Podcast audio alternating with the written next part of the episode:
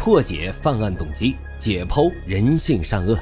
大家好，欢迎收听老白茶馆，我是主播莫不白。好了，言归正传，我们开始讲今天的案子。二零一二年六月，一个来自湖南的年轻男人来到海南海口美兰分局报案，称他在足疗店工作的姐姐吕秀艳已经十多天没有跟家里人联系了。警察随即展开了调查。来到吕秀艳工作的足浴城，警察才发现，正是足浴城的经理联系了吕秀艳的弟弟报的案，因为他已经十多天没有来上班了，甚至连发工资的时候都没有来，这是非常反常的。因为吕秀艳平常一直都工作努力，从来没有旷过工。警察通过走访得知，吕秀艳最后一次出现在同事的眼中是二零一二年六月七号晚上下晚班。为了工作方便，他租住的房子就位于足浴城，楼上还有一个一起同居的男友杨长进。那么，这个杨长进他是否知道女朋友吕秀艳去哪儿了呢？杨长进告诉警察，吕秀艳之前在网上认识了一个广东的网友，应该是去找他了。杨长进并拿出了一条吕秀艳发给他的短信，上面表达了要跟他分手的意思。并且说要去广东投奔那个对他很好的男人。尽管杨长进这么说，但警察还是到了吕秀艳家里进行了一番搜索，结果啊，却有了一些奇怪的发现。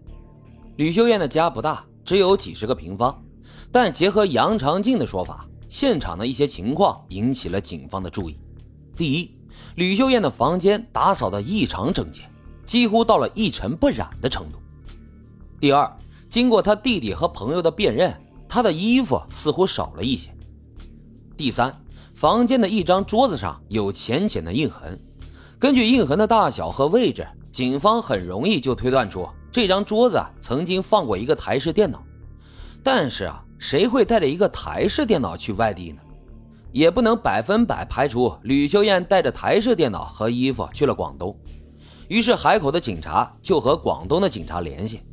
发现不管是飞机还是火车都没有吕秀艳的踪迹，而这时在吕秀艳家附近走访时，警方得知，在吕秀艳失踪的前一晚，也就是七号的晚上，有邻居听到吕秀艳和杨长静在房间里面吵架，吵架的内容呢，好像是吕秀艳和别的男人上网聊天的事情，而这也加重了警方对于杨长静的怀疑。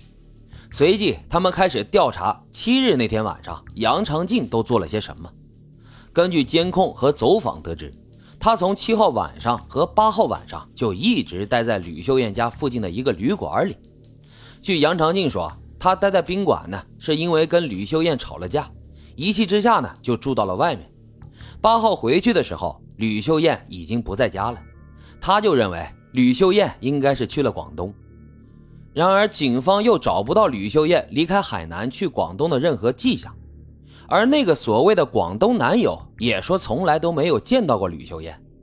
再说了哈，如果要去广东寻找新生活的话，也没有理由不跟家里人联系吧？那么，是不是杨长静在说谎呢？很快，他们的视线又回到了那条分手短信上。警察发现，在短信上，吕秀艳提到这么一句：“你又没有身份证。”这杨长进他为什么没有身份证呢？杨长进本人啊对此是一言不发。而据吕秀艳的家人和朋友说，杨长进曾经说啊自己因为是孤儿，从小呢就没有办过身份证。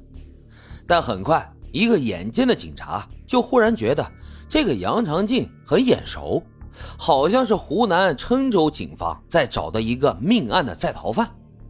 于是，海南警方就把杨长进的照片发给了湖南的警察。经过证实，杨长进就是被湖南警方通缉的那个人，他的真名叫做邱昌发。于是，海南警察先将邱昌发给羁押，在等待湖南的警察来接人的期间，他们还是继续寻找吕秀艳的下落。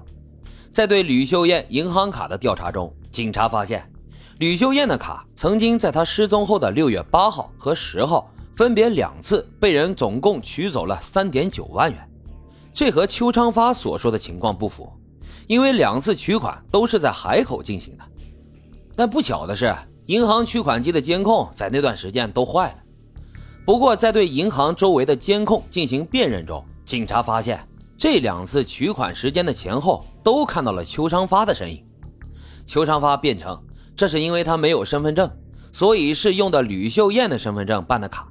实际上，卡里的钱呢是他存的。